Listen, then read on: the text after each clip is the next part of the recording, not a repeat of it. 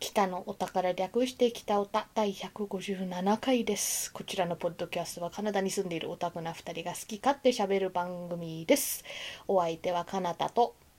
楓のお二人でお送りいたします。今回は作品紹介会なんですが、うん、今回紹介する作品はどんな作品ですかアヒル。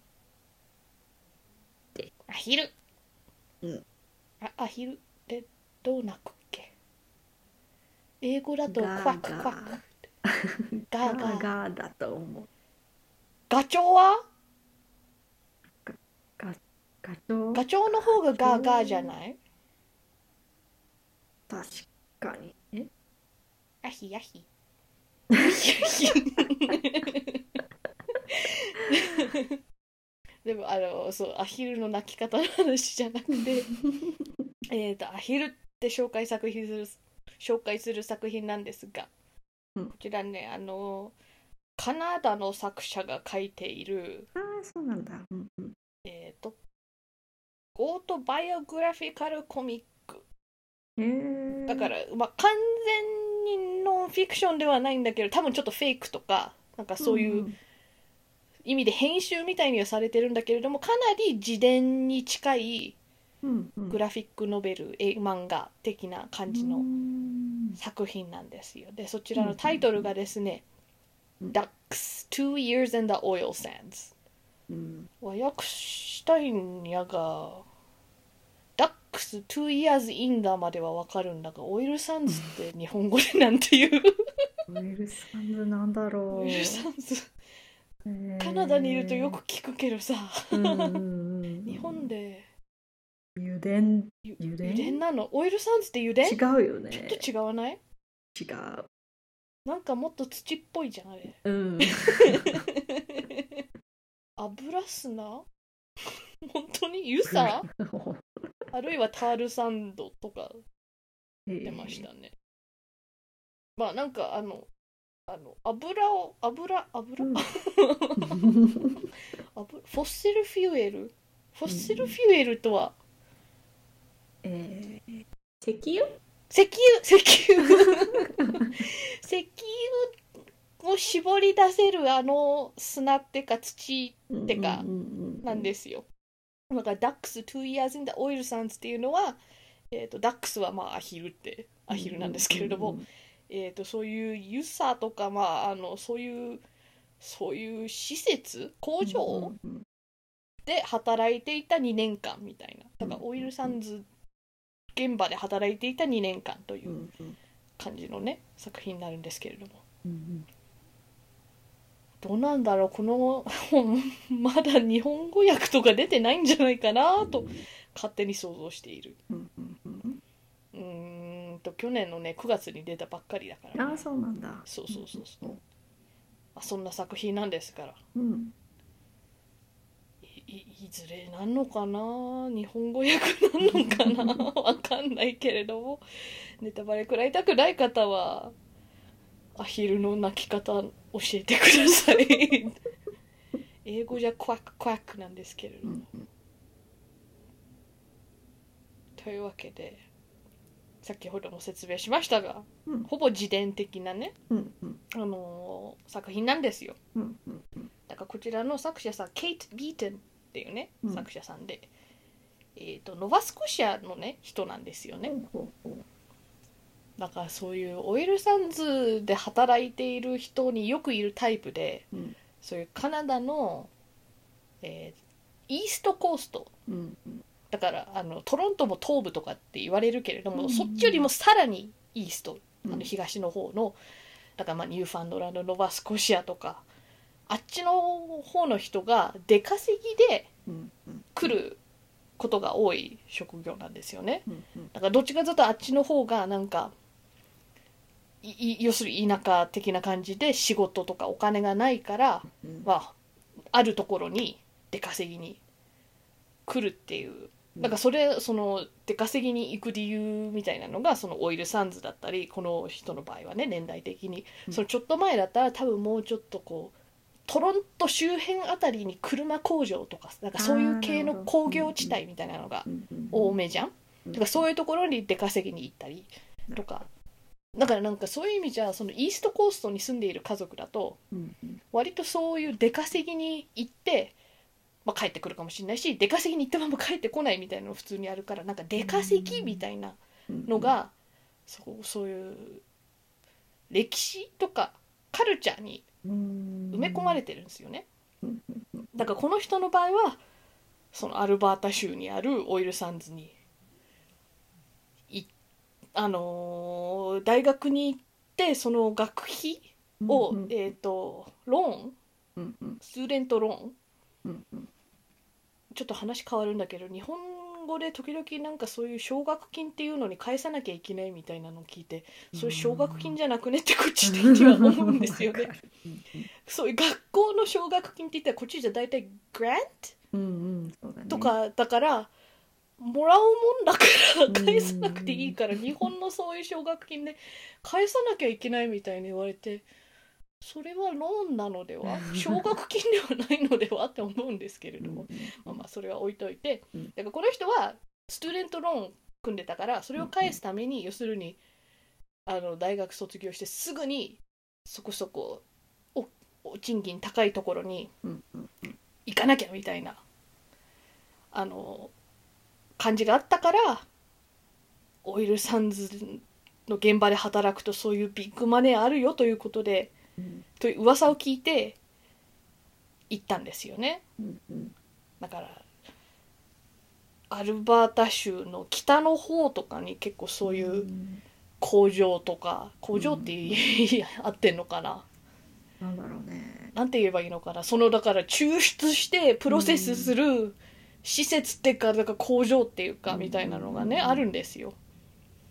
でそういう施設って大体なんかす街の中にそういう施設があるわけじゃないじゃんやっぱりり何もないとこからその土を掘り返してみたいにやってるかうらそこの工場自体がちょっとした村っていうかそこに住んでうんうんあの働いてみたいなうん感じらしいんですよね。うんうんだからこの自伝的なので要するにそういうそそこの環境がどうだったかとかうんなるほどな自分のねもちろんこの人のあうのん体験を主に話してはいるからなんかそういう目線は多くなるんだけれどもうんね、なんちかなみうんうんうにんごめんね、あのいつのいつぐらいの話ってあのねうんこの人我々より多分5歳ぐらい上みたいなああなるほどだからそそう考えたら分かりやすいよね我々的には。あのってことはつまり約5年前に多分うん大学卒業しててみたいなうんうんだからいいつぐらいだろうそれっていつぐらいだろうまあ2010年代かないやなんかそれよりもうちょもっっと前かと前かななんか2000年代か2000年代うんそう2010年代中盤からうんまあもしかしたらあの2010年あたりに入ってはいるかもしれないけどまあそこら辺だとは思ううんうんだから本人言ってたけれどもなんかスマホがまだあんまりじゅうんなんかこういっぱい浸透してないからなんかそういうとこは多分今違うかなとはなるほど言ってたとはう思んうんうだからななんだろう複雑な本なんですよこれうん漫画だけれどもうんうんいろんなテーマがあってどっから言えばいいかなまあノーバスコシアの人だからってい、うん最初言ったからそこから始めようかなと思うけど、うんそういう意味じゃなんか外の人ばっかりみたいなさ、うんうんそうそういう出稼ぎに来てる人ばっかりだから、あローカル人がいないとそうそうそうそううんうんうんそういうとこ出稼ぎに来てんのがだからなんかそういう出稼ぎに当たり前に行くのに慣れてる家族とそうでもない家族みたいな違いうんを描くとどうしてもやっぱり貧富の差みたいなさうんうんうんなんかそういう格差クラスの、うんうんあのお話にもなってるしうんうんあのそういう現場で働いてる人って多分9割かまあそれ以上98%とか男性なんだよね。うんうんなんか工事現場みたいなさ場所だから大うんきいあの大きい車ってほどうでもないもっとバカでかい車なんですようんうんもうなんかほんとトランスフォーマーに出てくる敵かなみたいなさサイズのああいうサイズの車とか運転したりとか、まあ、重機とかうんうん扱ったりとかだからやっぱり男性が多くて、でしかもそういうところにもう年単位とか数ヶ月単位でずっとこもりっきりでうん働いたりするからなんかそこだけの、まあ、いわゆる女に飢えてるみたいなさうんカルチャーが出来上がったりして、うんうんうんなんかそういう男女の差みたいなうんうんうん話にもなってるしで彼女本人はあのノバスコシアから来た白人なんだけれどもうんやっぱりそういう現場になるといろんなあの人種の人とかも集まったりするからそういう話にもなるしうんうんあとオイルサンズって業界自体がさうんうんもう最近でもいっぱい言ってるけれども多分この時点でもさやっぱりずっと石油に頼っている社会ってどうなのみたいなさ、うんうんあるじゃん。ねだからそういう意味で経済とか環境問題うんうんにもつながっている話なんですよ。すごい深いそうなのだからそれが全部がこちらの300300じゃあ400。うんうん30ページほどに詰まってるんですよだから結構分厚いこの本うんうんうんだけど言いたいのはなんかあんまりはっきりこれがよしこれが悪とかそういう分け方じゃなくてなんか難しいよねみたいなうんうん非常にニュアンスが溜まっている本だと思ってうんうんだからなんだろうそういう例えばさセクハラの話とかもセクハラされめっちゃされてたみたいだから、うんでも本人たち本人的にもなんだろうこの人たちは例えば家に帰ってたらこういう人になったのかそれともこの場所がこうさせてるのか、うんそれともこの場所がそういう彼らにもともとあった部分を引き出してんのかみたいな、うんうんなんかそういうももちろんあのダメですよセクシャルハラスメントとか、うんっていうのはあるけれどもなんかただ嫌なことがあったみたいな終わり方じゃなくて、うんなんでこの人たちはこういう行動をするんだろうみたいなのとかうんうんお話したりしててああとこういう現場ではこれもね私も話聞いたことあるだけでねそういう現場で働いたことないからでも、うんそんな私でも知ってるような話でこういう現場でそういう、えっと、薬麻薬うんうんとかを使う人が多いみたいなだから時々なんだろうあのあのなんかワンちゃん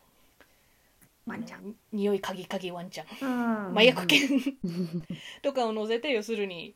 持ってる人いないかチェックしたりうんうん何週間かに1回あの尿検査みたいなのがあったりとかうんうんするみたいなのとかそういうでもそんだけ問題があるってことはそんだけ過酷な環境だからなるとかだったら対価を払ってまでうん石油会社に金稼がせてるだけにこんだけ人間というものをコストかけていいのかみたいな、うんうんなんかそういうのが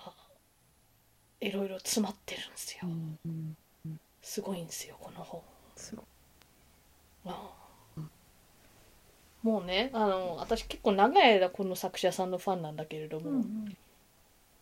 今までは結構短い1ページ漫画みたいなのが多くて、うんうんもっとね軽い話題とかだったんだよねなんか好きな本がちょっとあの「Withering Heights」とかなんだっけ「Pride and Prejudice」とかだからなんかそういうやつの二次創作的なギャグ漫画とか書いたりとか、1ページのなんか短いやつ「Park of Vagrant」でみんな集まってんだけれども、とか書いてたのが急にねこんな430ページの長編を書いたのに、うん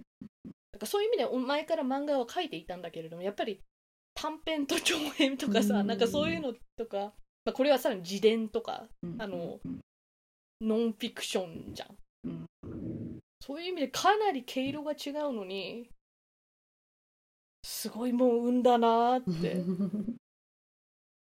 でその長編の種となるものをもう2014年かなんかにねタンブラーに発表してるんですよ。でそれれでその後まあ本を書いてあの出版されるまでね結構時間かかるってあったとしても8年後に本として生まれてるってことはかなり難産だったんじゃないかなみたいな、ね、想像してでもそういう意味でちゃんと、まあ、あのフェイクとかを入れつつもなんかリサーチも結構してはいると思うし、ひ非常にパーソナルな部分をシェアしてるから。なんかそういうとこも大変だったろうなって思うし、いやなんか今後の作品もめちゃくちゃ楽しみなんだけれども結構もうこのケイト・ビートンさんの代表作になるんじゃないかなと勝手に思っているもうすごいだからなんか前回でね散々さそういえばリアル寄りなあの作画の話とか言ったけれどもこれ全然リアル寄りじゃないんですよね、でもキャラの違いとかじ登場人物の違いとかは全然わかわかるあの書き方の違いとかあるし、うんなんかシンプルな絵柄なりにやっぱ漫画だからこうコマとかそういう多分間の使い方とかで絵は言うてそういう意味じゃなんかカートゥーンとかコミックっぽい感じなんだけれどもめっちゃリアルな会話とか雰囲気とかは感じたんだよね。だからそこがうまいなーってもうこんな分厚いからさちょっとずつ読もうって思ってたのがなんかうん読み始めたら一気に止まんなくなっちゃ って終わっちゃったね一日であれ本人はさ書くのに8年とかかかってるすごい長編なのにさこの読むのこんな一瞬一瞬でもないんだけどやっぱり数時間かかってはいるんだけれども体感時間なんか、はあみたい なもう終わっちゃったみたいなすごいねこちらの本ですね、うんなんかあの大統領になってた頃からオバマさんってこう俺の読んだ本の中のおすすめみたいなリストをよく出してたんですけれども、あの大統領じゃなくても毎年出してるっぽくて、こちら2022年のオバマさん推薦図書に入っております、オバオバマさんあの漫画とか読むんだって私は思うへえそういう意味じゃなんか面白そうだったらん媒介がどんなんだか好き嫌いないのかなとかうんわかんないうん他の漫画とかも読むのかもしれないけれども、うんどっちかというと私的にはそっちにびっくりしたオバマさんコミック読むんだカナダらしいこう話題とかもあるのかな。あこの作品にうん、いやもう全部カナダそっか。 やっぱりなんなんだろう、うん、別にその出稼ぎとかがカナダでしかないとかってわけじゃないけれども、そういう場所と人をちゃんと大事にしている人だと思うから、そういう意味で全部カナダ本当に、やっぱりそのオイルサンズっていう場所もカナダだし、その実家となるノバスコシアというねあのノバスコシアのしかもあのあのなんか地図で見たらさうん、上に島あるじゃん今あるね。なんか北海道的な位置にあるさ、うんあそこににある小さい村から来てるらしいから、うんもうさらに結構偏僻なところなんだとう思う、んだからそういうなんだろう場所由来のなんか寂しさとかうんまあ、自然の豊かさとかもめっちゃ書かれてるから、カナダのことも知れる。そうですね、うんあとね思ったのがなんかそのこのこの本の中で、うんうんそのイーストコーストの人の喋り方をそのまんまできるだけなんか正しい綴りとかじゃなくて、うんなんか音的にそうそうそうそのの話し言葉そのまんま描こうとしてるところがあるから、うんなんかボーイって言ってんだと思うんだけれども、うん B アパストフィー Y って書き方してるわけ B かな。だからバイなんだと思うおばばだからボーイの O が抜けてるってうんなんかバイみたいなうん多分ね、うんでそれで急になんかね頭の中にカチッときたのがうん私小学校の頃にね、うんなんかこう音楽の授業でうん歌を覚えさせられるじゃんうんそこで覚えた歌の一つがさ、うんなんか急に思い出されてこのうん「バイ」って読み方でうん「アイズ・ダ・バイ」っていう歌が、うん私の覚えてる部分の歌詞が「Eyes the by that builds the boat and eyes the by that sails her eyes the by that catches the fish and brings them home to Liza」ってなるほどそういうなんかフィッシング系のそう なの なんか子供の頃完全にその音だけで覚えてて「うんうんうん Eyes the by」って何ってなんかさあんまり深く考えてなかったのよ、うんうんでも今思ったら今そう歌詞とかちゃんと見たら「Eyes the by」って俺がその男だみたいなうっんて意味だよね多分。分だから「Eyes the by that builds the boat」っていうのはだから俺がその船を作ってみたいな「Eyes the by that sails her」その船をあのの乗ってセセールした セールしただからこの歌 ってイーストコーストの歌なのってことじゃんっ確かにていうやつらしいですわこれうんニューファンドランドフォークのをなんかね、そこそこ有名なカナダのバンドかなんかがちょっとカバーかなんかをして、うんでポップソングになったから多分音楽の授業で習ったんだとなる思ほう。どなるほどでもなんかそのメロディーもさなんかあの、なんていうのかなちょっとすすすこなななんていうのなんかあのあ、そうそうそうスコそティッシュ系であってんのかななんかう。わかるわかる。なんかフねィドルとかがそうさそうそうそうそうないうわ感じかるわかる。そういうじ感じだよね。うんだからそういう意味でなんか急にうんニューファンドランドなまりドとかっていう強いって言うじゃん、うんうんあれって要するに歴史的に見たらなんかスコットランドとかだからの人があそこに多く移住してなんかそれが変化してあれになってんだなみたいなリンクが急にカチッとき てああみたいな。でそれが「Eyes the by the Bills the Boats」になるんだっていうのが急な気づきそう過去の記憶がそうなのだってこの歌やっぱりさその小学校の音楽の授業以来歌ってるないよ別に それがなんか急に「愛さばえたビルザボード」って急に思い出して 記憶って面白いね、重い話題なんだけれどもね、めちゃくちゃおすすめなんですよこの本、すごいすごいいろいろ詰め込まれてとうんどうですか楓ちゃん的にはいやー気になるおなんかそういうねオイルサンズ的なところの生活がどうなのかとかうもんうんうん知れるわけだもんね。あとそうそうこのカルチャー的な。そうそうそういやーこれは二重丸プラスです。おおこちらうちに現物があるので、うんうんお貸しできるんですうん。本やったー。なんでいずれお貸ししたいと思います、うんうん。あと気になるんだけど、うんそれサイン会行ったやつ。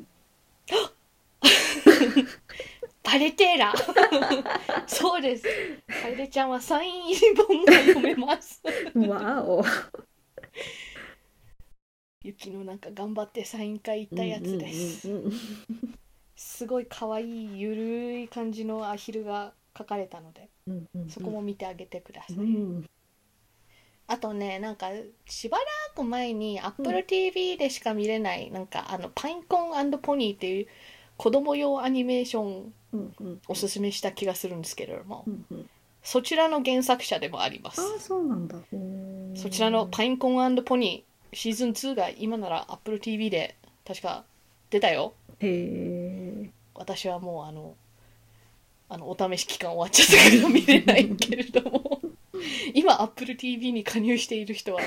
ぜひウルフ・ウォーカーとパインコンポニーのシーズン1と2を見ればいいんじゃないですかね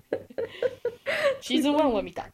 シーズン1はすごい良かったうんうんだからシーズン2も多分いいよあパインコンポニーっていうパインコーンっていうなんか女の子とポニーっていうポニーがいろいろやるだけ 一話完結的なやつですポニーがうんすごい丸っこいフォルムしててうんポニーっぽくないんだけれ どもじゃがいもみたいなんだけれどもそれがいいんですよあのポニー は。というわけで、うんアヒルでした。うんえーでは、えー北おたはお便りを募集しています。ツイッターでハッシュタグ北おたでつぶやいてください。ではお相手は楓とカナダでした。それではまた次回。さようなら。あのさ当たり前にやりすぎてて、いざそれ考えたらあれどういうことみたいになったことがこの間あって。